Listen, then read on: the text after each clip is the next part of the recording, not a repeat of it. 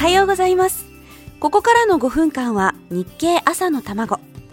世の中で生まれているものと言葉と出来事に経済というスパイスをかけて会社に行くのがきっと楽しくなるそんな話題をお伝えできるよう頑張ります。お相手は林さやか。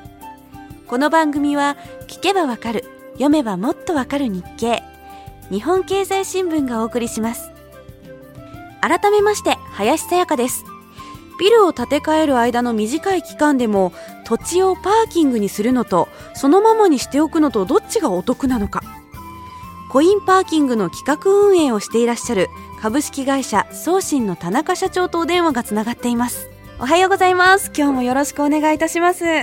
おはようございます。よろしくお願いいたします。はい。あのまず気になったのが会社名なんですが、はい、新しいものを作り出すと書いて、はい、送信。えー、そしてもう一つの意味は、はい、えー、ファックスやメールを送信するの送信ともかけております。ああ、そうなんですか。それじゃあ本題の方に入っていきたいと思うんですが、はい、今回ですね私が見たのは福岡市の渡辺通り沿いにあるビルの跡地、はい、ここが気になったんですよ、はい、で場所が天神にも近いのでおそらく将来は新しいビルが建つんじゃないかなと思うんですが、はい、それまでの期間土地をそのまま眠らせておくのと、駐車場にするのってどっちがお得なんですか？はい、えー、ずばり、えー、あの駐車場にした方が得だと思います。そうなんですか？はい。最近のコインパーキングの機械っていうのは性能も上がってしかも値段もかなり安くはなってきております。まあ設置工事等々もありますけども、はい、まあ1台あたり大体15万から20万、えーまあ、25万ぐらいの機種があります。もっと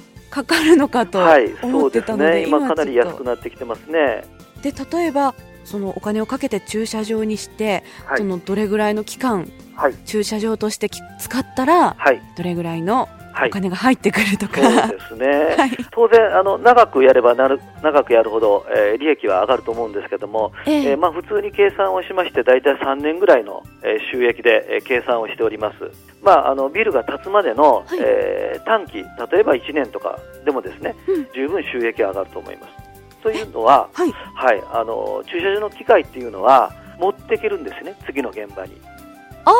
はい。取り外して、次の土地へと移転することができるし、えー、我々みたいな業者が、えー、オーナー様が1年間でも終わっちゃうよと。い。う時は、はい、えー、また下取りですね。なので十分収益性が上がると思います。そうなんですね、はい、すごく意外な話ですね、はい、はい、